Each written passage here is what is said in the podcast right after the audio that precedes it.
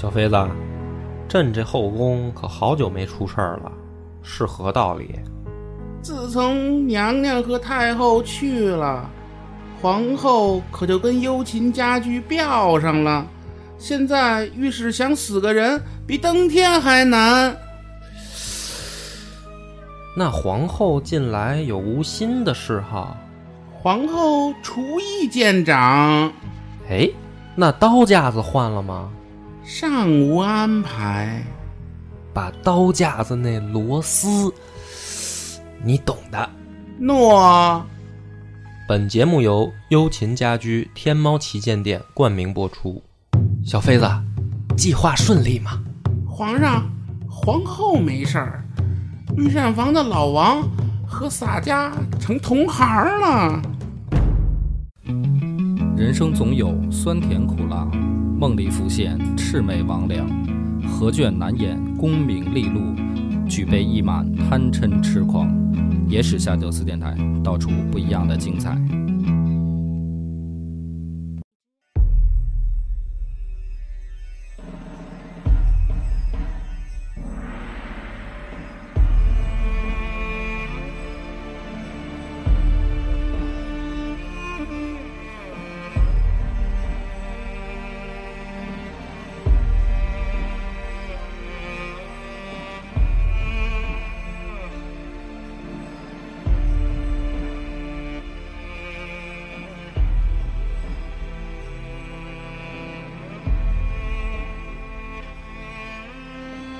大家好，欢迎收听《野史下酒》，我是主播恶霸波大飞老温奶。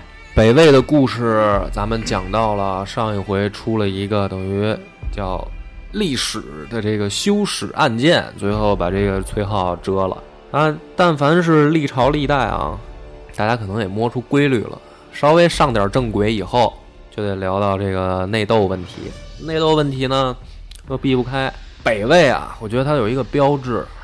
他为什么后来说他经历这个南北朝以后，慢慢慢慢，其实提到北朝的时候，你不觉得他是怎么说呢？叫入侵者了，因为他汉化了嘛，接受了很多汉家传统啊。汉家传统也并不一定是一个褒义词啊，是一个中性词，就是所谓咱们这个汉族文化里面贬义的部分在哪儿呢？其实咱们之前也讲过很多次了，就是宦官啊，这个也是咱。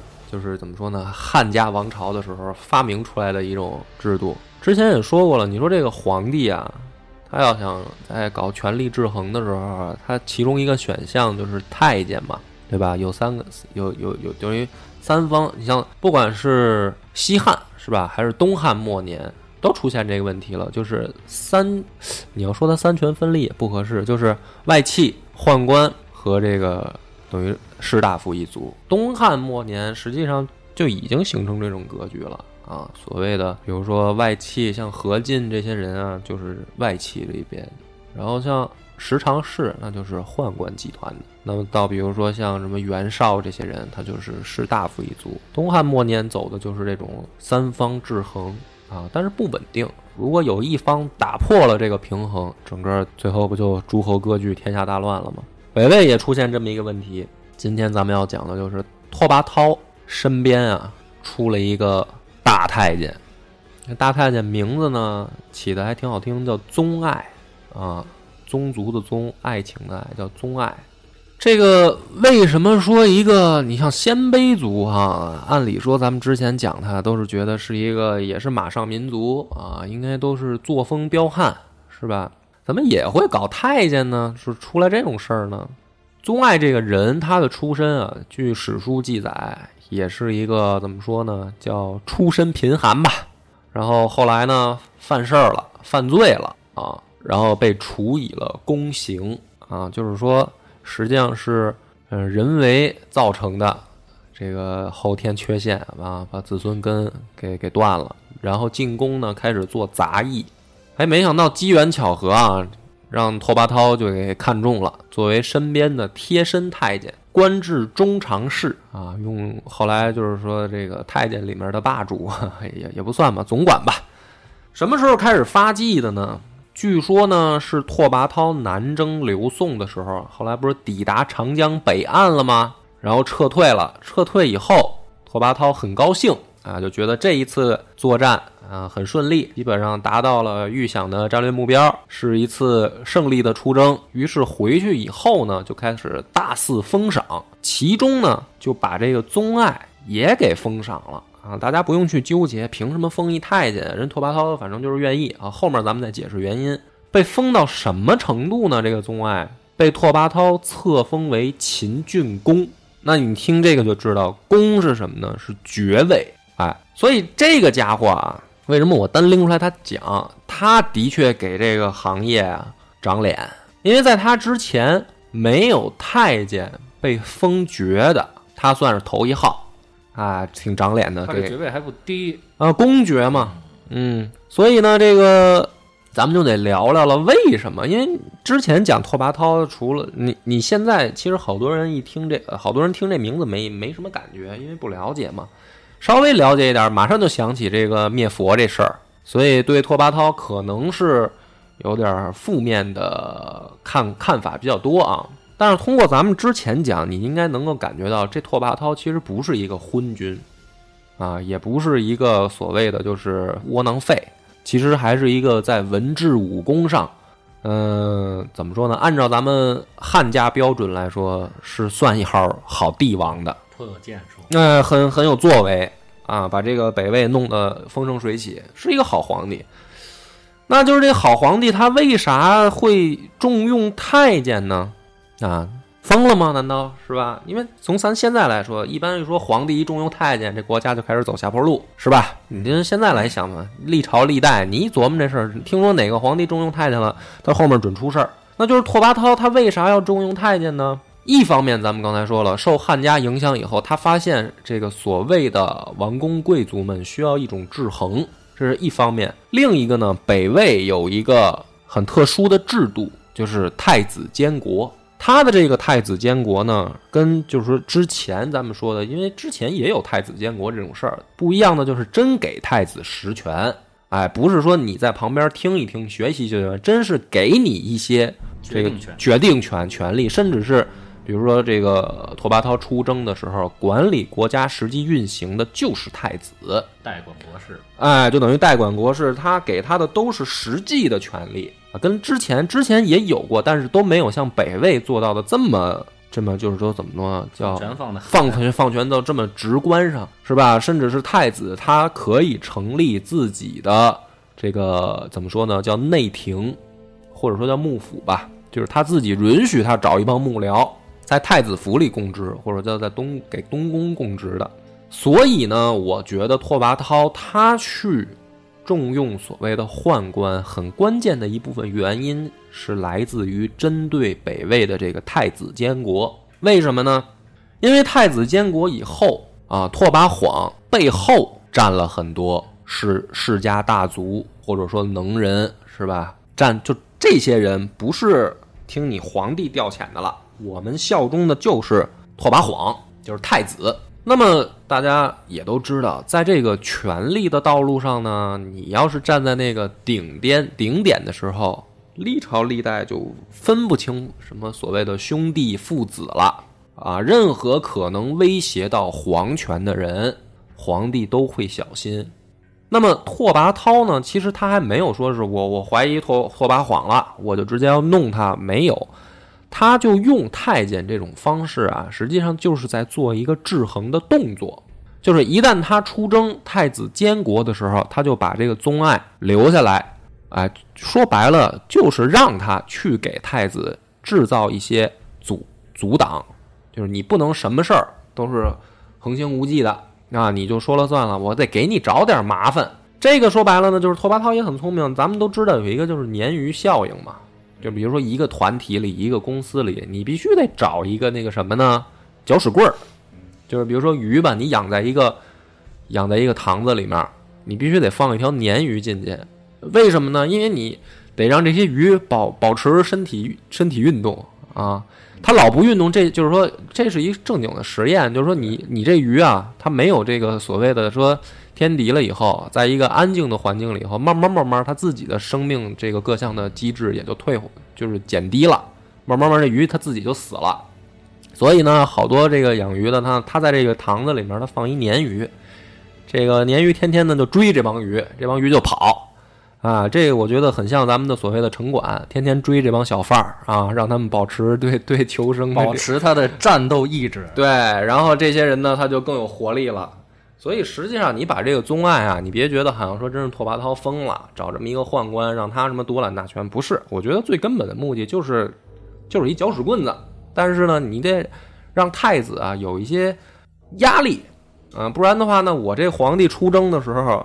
他倒不担心拓跋晃去什么政变啊或者夺权，因为接班是早晚的事儿。但是你架不住说太子背后有坏人，是吧？你你这个可能咱们现在没讲到唐朝。你比如说这个，多说一句，比如李世民他背后的天策府在玄武门这件事儿上起到什么作用？某种啊，很多流派都分析过，就是说某种程度上来说，玄武门之变跟天策府是有直接关系。你说李世民他真的想走这一步或者怎么样，可能也有啊，但是他背后的这个势力对他的助力，或者说决对他的这个决定造成的影响是不小的。那也就是说，拓跋焘这一步棋，与其说是防儿子，不如说是防儿子身后的那些人。哎，于是弄了这么一个所谓的大太监出来。那么这个大太监干什么好事儿了吗？啊，确实没干。当时啊，就是拓跋晃太子下面有两个非常器重的这个相当于幕僚吧，一个呢叫裘尼道圣，哎，担任给事中；另一个呢叫任平城，担任侍郎。这两个人相当于拓跋晃的左膀右臂。就是很多情况下，这个给太子出主意啊，或者说帮太子去做一些决定，就很重要的这么两个人。这哥俩呢，这个时间久了吧，难免就会有一些什么呢？就觉得，因为我们相当于辅佐的是将来的皇帝，这个在北魏当时是没有人觉得有什么呃意外的，就是拓跋焘之后肯定是拓跋晃接班，大家都这么觉得。所以这俩哥们儿呢，有的时候吧。就会有一些不拘小节、轻飘了，哎，就是这个心态上是吧？有的时候飘了，喝多了以后喜欢吹个牛逼啊什么的。办事儿的时候，你说谁还没个亲戚啊是吧？朋友的这个走个后门什么的，就多少会都会有点这种问题。那这俩人有这样的问题，就会被谁看见呢？就会被这个宗爱看见。这个宗爱他的这个任务就是找太子后面这帮人的麻烦，所以呢，这个宗爱和裘尼道胜和任平城就慢慢啊，日久了以后就形成了这个针尖对麦芒的这种关系，互相看谁都不顺眼。那么在这样的情况下，宗爱就开始给拓跋焘吹风啊，就是说太子好孩子，太子后面有俩人，这您得小心。啊经常不教太子好啊，老老说你坏话什么的就开始了。而且呢，这个拓跋焘还真的呀，就是除了在宗爱这儿听到这些风言风语以外，在外面也听到了。因为这俩哥们儿有的时候就不拘小节了嘛，觉得有恃无恐的，哎，难免有一些事儿就让拓跋焘就听到了。那你拓跋焘听到了以后，他不管出于什么考虑吧。你说是为了整治队伍是吧？要要搞这个清正廉洁也好，还是说真怕这俩人给拓跋晃带坏了也好？不管怎么说吧，这拓跋焘咱之前也说过，做事儿是一个比较绝或者说比较狠的人。他就把这俩哥们儿逮起来以后啊，斩首了，在平城的大街上就给斩首了。他这个动作呢，一做，直接太子这边就慌了。啊，是就是老爸什么意思，是吧？知道，就全整个朝堂上都知道这俩人是我的左膀右臂，你把他们俩给当街斩了，你这说白了不就是冲我来的吗？是吧？那我是是不是有什么事儿做的不对了呀？引起你的想法了，或者怎么着？这太子天天就开始琢磨这事儿，你搁谁谁也得琢磨。结果可能确实是这个心理压力比较大啊。或者说这个太子想多了，最后不管怎么着吧，不想多。呃，结果就是时年二十四岁，太子挂了。这心也是不宽。那这这个太子挂这件事儿，就等于说跟这个这俩这俩人被被处斩这件事儿，我觉得是有直接关系的啊。但是你你你要说再有，比如说往后去说深挖历史的谜案，说是不是有人弄太子了，导致他非正常死亡，或者说是不是拓跋焘在背后弄他儿子了什么的，这个就不好说了，没有说直接证据证明啊。你可以把他认为是吓死的，但是吓死之后呢，这事儿就又产生变化了，因为。拓跋焘看来是没想动他儿子，结果他儿子死了以后呢，这拓跋焘就陷入了一种怎么说呢？自责吧，就是没想到弄这么一结果，因为他这儿子还不错，这个不管是从历史上的评价啊看到的啊，都是说对他这个儿子赞赏有加，认为是一个合格的接班人。我估计拓跋焘自己也应该也应该有这种总结。你说这么好一接班人，二十四岁死了。那这当爹的能不生气吗？我说也比较不要生气吧，就是后悔吧。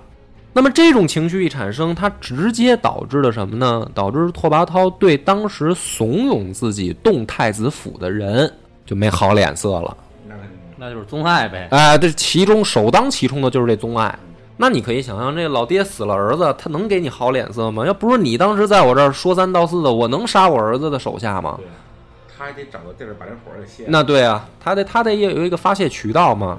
那么这就导致什么结果呢？这宗爱就开始有嘀咕了啊，就是这老皇帝天天也不给我好脸子了，完事儿他又爱杀人啊，别到时候哪天回头一激动给我也弄了呀，是吧？怎么办呢？这宗爱又做了一件。也就是说，在历史上也是算算是有给他们这行业长脸的事儿吧。琢磨着把皇帝做了，嗯，有这反正是也也是个也是个有有魄力的人，哎，而且呢，咱往后讲啊，他这个我觉得好多人可能对对这个宗爱也是不了解的。今天咱们好好讲一讲，为什么他他这个算是有一份，得给他开一期。公元的四百五十二年啊，这个宗爱。竟然还真的成功了，收买了皇宫的禁卫，然后悄无声息的就把拓跋焘给做了。做了之后，当时的拓跋焘呢，四十四岁啊，你要放现在好像岁数不算大，在那会儿呢也也不算小吧，但是也还是一个正当壮年啊，给皇帝做了。做了以后呢，这个。大家就就惊了，说这这这这是大哥死了，而且你想，他他等于没没有他和他原先预定培养的那个接班人也死了，就拓跋晃也死了，怎么办啊？于是呢，这个朝廷内部啊就想，第一要务是什么呢？咱得选接班人啊啊，都没都来不及说这个案子有什么问题啊，这皇帝突然一死，接班人也没有，咱得选谁当接班人呢？而且最最惨的是什么呢？他那个次子。拓跋弗罗就是拓跋拓跋焘的这个次子，哎，几年前就死了，所以毫无意外的，大家就想，那就说老三得出来接班。老三叫什么呢？叫拓跋汉。这个拓跋汉又是个什么人物呢？据史书上记载啊，也是一个就是年少有为啊，一开始被封为秦王，而且呢，这个在等于西北地区吧，据说是把这个。羌人、胡人治理的还都比较好，后来呢，因为政绩不错，被封为东平王，也是一个就是挺好的人选。这宗爱这时候又想了啊，他不怕选的人这个不好，他怕选的人好，因为选的人好的话，紧接着就得查这件事儿啊，就是我我老爸是怎么死的呀，是吧？这个拓跋汉呢，明显不符合宗爱的要求。啊，因为确实是一个合格的接班人，这宗爱呢又琢磨说，要是让拓跋汉继位了，万一哪天他一查这案子，这我还是跑不了啊，怎么办呢？所以说，有的时候这个人啊，他一步错，就步步错啊。对于宗爱来说，可能是这既然开弓，他就不能有回头箭了。于是这小子干了一件更牛逼的事儿，他把皇后挟持了，然后呢，逼皇后。下诏书改立南安王拓跋余为接班人，你要说做到这个程度也就也就可以了啊。然后他干了一件更牛逼的事儿，他又偷偷摸摸的啊找人把拓跋汉给宰了。这个嗯，有点猛。然后当时的情况呢，满朝文武啊面对这么一个结果，就惊了，惊了以后谁也不敢再自辟了，就是都服了，说这个宗爱确实是有点手腕儿。就是你不要招这个身体和心理有双重这个受过伤害的人。呃，就就怕招一身骚，是吧？反正咱都是打工的嘛，这皇帝他都敢宰，是吧？这个继位的太子他也敢弄，那他还有什么不敢的呀？太后就等于等于都被他挟持了，大臣选择集体的沉默，是吧？没人敢再说什么了。于是呢，宗爱就把这个拓跋余哎扶立扶成继承人了。所以咱们这个人又得切换，就得说说这拓跋余好不好呢？不太好。哎，上这个上位之后，开始了自己的这个吃喝玩乐计划啊，也不太关心朝政啊。对于这个老爸跟这个哥哥的死，反正也没什么感觉啊，死就死呗，你们不死我还上不了位呢。对于宗爱呢，表现出了一份发自内心的感激。那因为他扶起这个拓跋余的嘛，于是呢，把这个宗爱封为大司马、大将军、太师。都督诸外中军事，领中秘书，嗯，把名儿都给他，而且呢还封了王。哎，这个行业里面，如果要说真的得得评选一个，说这个谁做的最牛逼啊，是吧？我觉得宗爱完全干掉后面那些太监了啊，他是起码独一份太监封王的啊。之前封封爵就已经不小了啊，能做到封王爵的，好像也就他一个。后面好像也没人超过他，在我印象当中啊，这一下呢，这个百官也惊了，说这个太监看来是没人能跟他抗衡了啊。但是呢，这个后面的事情的发展呢，又有点峰回路转的意思。可能啊，拓跋余呢玩够了，哎，或者说他对宗爱的这种纵容，导致宗爱的野心也膨胀了啊，幻想着说自己是不是。离这个九五之尊也就差这一步了，嗯啊，差这半步了吧，都是吧？可能他心里面也想起了当年的什么曹操啊、曹丕啊这些人，说不是当时也就是封王以后就奔奔皇位去了吗？于是呢，这个宗爱可能是在历史上做了一些更加肆无忌惮的事儿，甚至导致激起了拓跋余的反感。于是拓跋余决定干一件。反正我觉得他的这个思维逻辑啊，确实也是产生幻觉了。他把这个自己给宗爱封的这些爵位啊、关系啊，他又给撸了。撸了之后呢，啊，也没也没事儿。这哥们儿还把宗爱留在自己身边，就是他可能确实是觉得自己是宇宙之王了啊，就是在这个位置上，他想干嘛干嘛。他是宝塔，他就相信怎么折腾都没事，都能镇得住他。嗯。于是呢，这个宗爱就干了一件更牛逼的事儿啊！趁拓跋余在拜谒太庙的时候，又把拓跋余给做了，灭两代啊！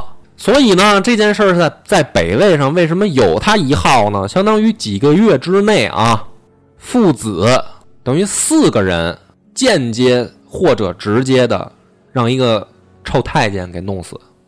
为什么哪四个呢？拓跋焘是他弄死的啊！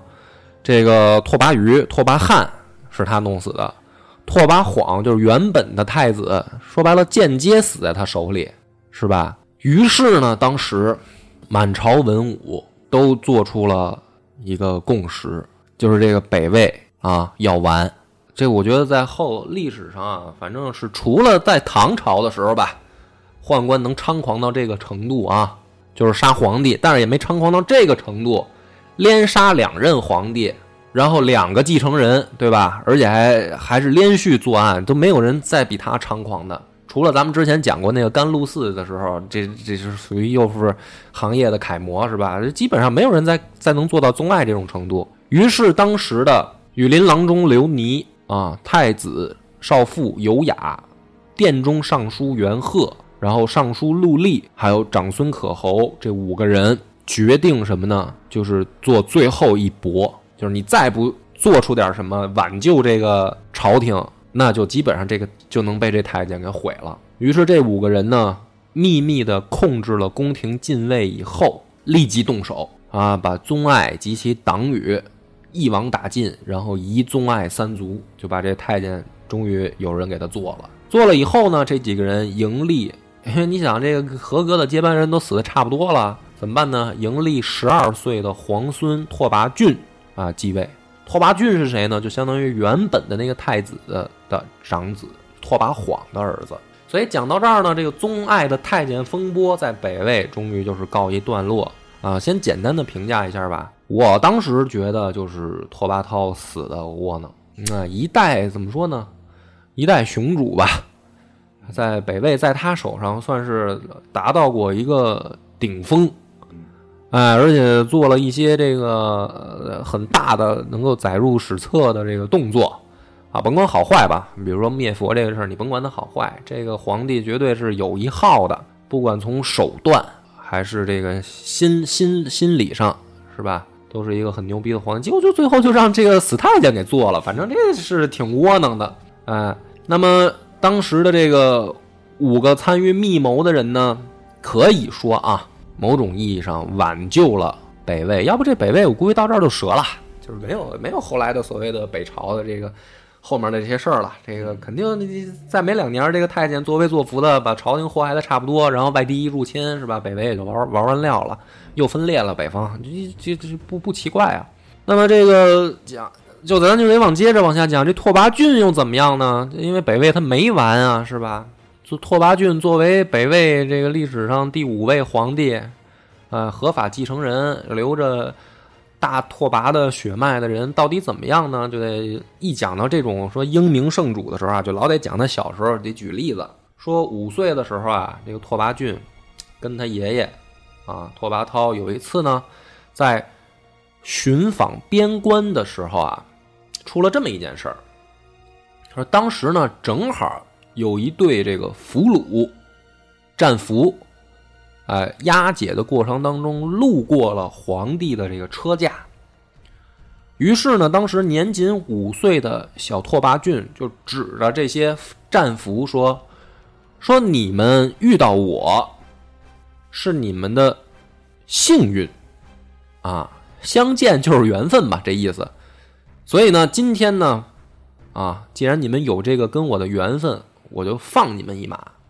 年仅五岁啊，一小孩儿。”当时的拓跋焘听到这个孙子这么说话啊，第一反应是：嗯，小子有出息啊！你想五岁小孩嘛，你搁咱现在连小学都没上啊，幼儿园大班呢，这孩子指着一帮战俘说：“遇到我算你们今天幸运。”拓跋焘说：“这孩子可以，好孙子，有我的这个当年小时候这个的这这怎么说呢？叫叫叫气魄吧啊，内心很强大。”童言无忌的气魄，嗯，哎，就是举了这么一个例子。于是呢，据说是后来随着拓跋浚慢慢长大，在他爹拓跋晃监国的时候啊，他也提前就这个参与政务了。虽然是个孩子，但是呢，他是真正的说旁听啊。于是呢，这孩子从小就相当于见识不凡，真的是看他爸，虽然是他爸还做太子呢。他已经有对于这个自己的，就对于对政治也好啊，对管理也好，有他自己的见解了。于是呢，这孩子在这个公元四百五十二年的时候继位，大赦天下，改元兴安。对于一个十二岁的孩子来说啊，北魏绝对是一个不折不扣的烂摊子。怎么叫烂摊子呢？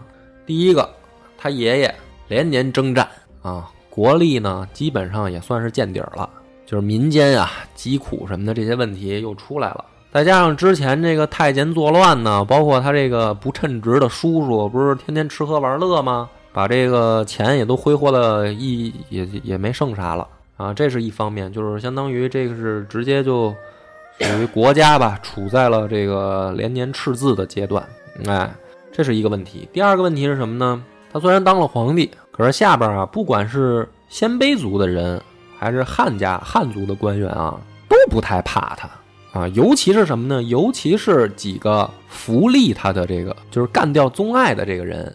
呃，我们盈利有功啊，好几个是三朝老臣啊，是吧？你甭管是短短几个月经历了三朝，那我们也是三朝老臣啊。是不是就是因为看这孩子还太小？那肯定的，十二岁的小孩嘛，不太怕他。所以呢，这个文武百官呢。他们按照什么呢？按照自己的利益开始站队啊，就是等于底下这帮打工的吧，嗯，你说他们说要造反吧，倒没有，反正天天也不听你的啊，自己在底下掐架，是吧？你这一上朝，底下两边人互相就开始辩论了啊，你什么什么问题是吧？应该怎么怎么着？皇帝，我建议给他弄了。另一边说，嘿，弄我小 Z，，你要不说还行，今儿你说了，我也得说说。天天上班就看这两边吵架。这孩子十二岁的孩子啊，的确，你说这北魏啊也是幸运，经常能赶上这种少年英英雄天子。咱就得说说这个孩子他怎么做的。不，帆哥，要是你是这孩子，你怎么办？坐山观虎斗，那就是不管呗，就是不管。你别忘了，挺好听，还坐山观虎斗。你别忘了，他身上也有贺兰氏的流淌着贺兰氏的血液。嗯嗯，得稳得住先。不管肯定不行，我跟你说，得管。再放一条鲶鱼进去，那这鲶鱼够多了，这满朝都是鲶鱼。现在现在是正经鱼少，全是鲶鱼啊。这个拓跋汉啊，他是这么干的。拓跋浚说错了啊，正好有一天啊，这个两个盈利有功的人，一个呢是太宰。拓跋寿，另一个呢是尚书，而且是家府仪同三司的这个人，呃，长孙长孙可侯，这两个人都是盈利有功的人，他俩天天就是带头在朝朝堂上吵架的那俩人，天天掐啊！这么这个小皇帝上位没多久，这哥俩就摆在明面上开始开始掐了。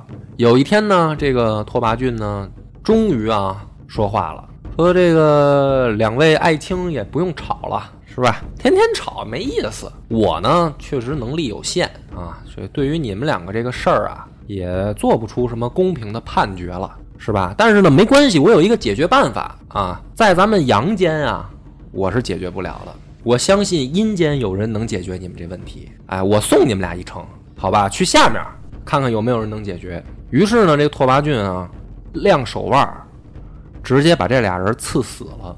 我满朝当时就慌了，这小皇帝可以呀，是吧？两个这个王公贵族，而且有盈利之功的三朝元老，在朝堂上吵架，结果皇帝直接把他们俩宰了，牛逼啊，牛逼！这个确实不一般。然后呢，这个拓跋浚就开始了连续的这个铁腕整治了，先是广阳王拓跋健和临淮王拓跋谈啊，你听这姓儿都知道。是吧？拓跋王族的嘛，这是皇族啊。说他们两个啊，党羽众多，图谋不轨，呃，可以去下面相会，也也给干了。然后呢，太尉张离、司徒古弼因为论事不和，没宰啊，外放贬黜了。太尉跟司徒是位列三公的，是吧？你搁在咱们现在来说，也是个总理级别吧，起码外放啊，直接给给免了。然后呢，这个内部还没完事儿。而且当时啊，这个说白了，北魏已经到了一个水深火热阶段。十一月的时候，陇西地区有人发动叛乱，一个叫王景图、王景文的图个人，图个人是匈奴的部落。哎，这个叛乱，拓跋浚命令南阳王惠寿啊，限期平定叛乱啊，平不了，你可以去下面跟跟之前的那几位前辈相会了。次年二月，就是拓跋浚不但杀人啊，外放，他还俘了几个人。其中有一个司空京兆王杜元宝，他扶起来的。在第二年的二月，这哥们儿也不知道怎么想的，谋反，然后拓跋浚直接就给他给干掉。建宁王拓跋崇啊和济南王拓跋力因为参与到杜元宝的谋反事件，一块儿被赐死。七月的时候，濮阳王吕若文和征西大将军拓跋仁谋反，啊。我也不知道是真谋反还是说他们谋反，反正就是说最后发现了啊，有证据，干掉。